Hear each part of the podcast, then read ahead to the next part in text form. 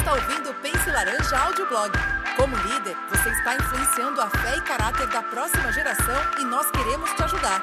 Em nosso blog, nós temos as melhores estratégias, dicas e ideias de líderes ao redor do mundo e agora você tem acesso a todo esse conteúdo bem aqui, em nosso podcast. Aproveite! Olá, mais um audioblog, um guia de conversa para pais de alunos do ensino fundamental. Estar num clima ruim, dormir longe de casa ou a necessidade de fazer testes são situações muito comuns para os alunos do ensino fundamental. E isso faz com que eles experimentem níveis variados de ansiedade. Mas sobre o que eles são ansiosos? Até cerca de 8 anos de idade, muitas causas de ansiedade da criança são provenientes da pré-escola e têm a característica de terem um foco em informações específicas e identificáveis, como vivenciar novas situações, estar com animais, entrar no ambiente de escuridão e se submeterem a barulhos altos. Mas à medida que a criança se desenvolve, a fonte de sua ansiedade se torna mais abstrata. À medida que elas crescem, suas ansiedades se tornam mais influenciadas socialmente, começando por volta do segundo ao terceiro ano. Eles se preocupam com os amigos, em obterem aceitação, em como será o futuro e os novos desafios apresentados pela escola.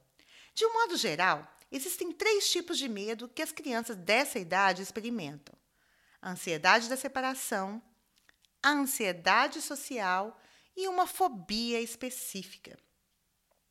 É comum crianças em idade pré-escolar apresentarem sintomas físicos que acompanham a ansiedade. Eles podem reclamar de dores de estômago, dores de cabeça, sentirem o coração acelerado ou enfrentar dificuldade para dormir.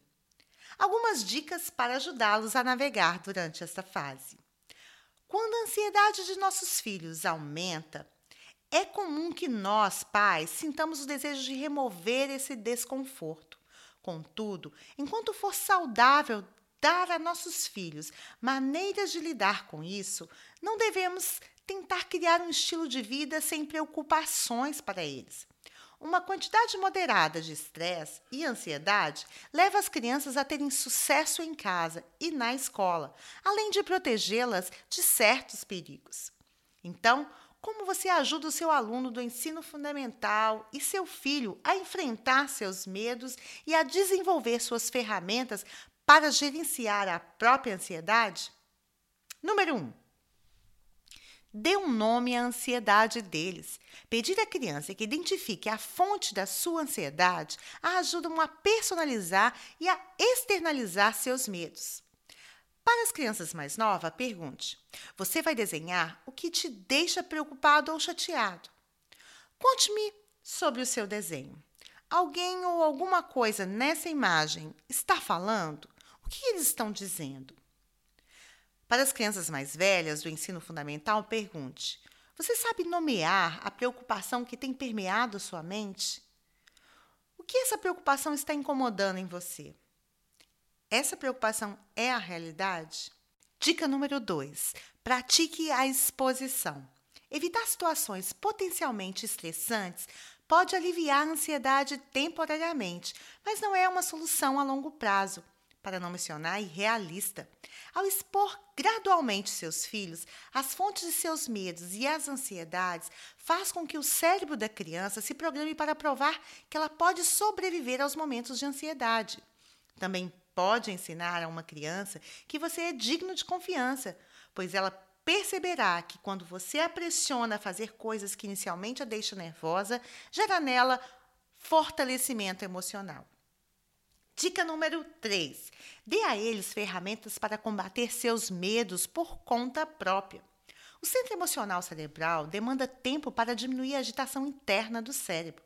Existem algumas ferramentas que ajudam seu filho a acalmar, o suficiente para o centro de pensamento do cérebro volte à lógica diante da angústia. Lembre-se, você nem sempre estará por perto para orientar seu filho em seus momentos de ansiedade. É importante ajudá-los a desenvolver habilidades de enfrentamento para poderem praticar por conta própria. Respire. Pratique a respiração profunda com seu filho. À medida que a velocidade da respiração diminui, o mesmo acontece com os pensamentos ao redor do cérebro. Leia mais sobre respiração do ventre e ou técnicas similares. Mantenha-se ativo. Levantar e se mover ajuda a consumir energia ansiosa acumulada. Melhor mover-se ao lar, livre. Tenha pensamentos felizes. Ensine o seu filho a redirecionar seus pensamentos, ou seja, ensine-o a trocar o pensamento ruim ou triste por outro agradável, como se lembrar de algo feliz, uma viagem à praia ou a uma festa de aniversário. Dica número 4: torne pessoal. Nossos filhos estão sempre nos observando. Eles observam como reagimos em diferentes situações, especialmente em situações onde estamos sob uma grande quantidade de pressão e estresse.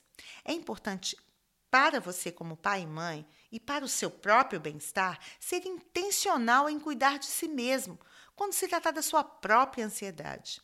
Assegure-se de ter alguém com quem você possa se abrir honestamente sobre seus próprios medos e preocupações.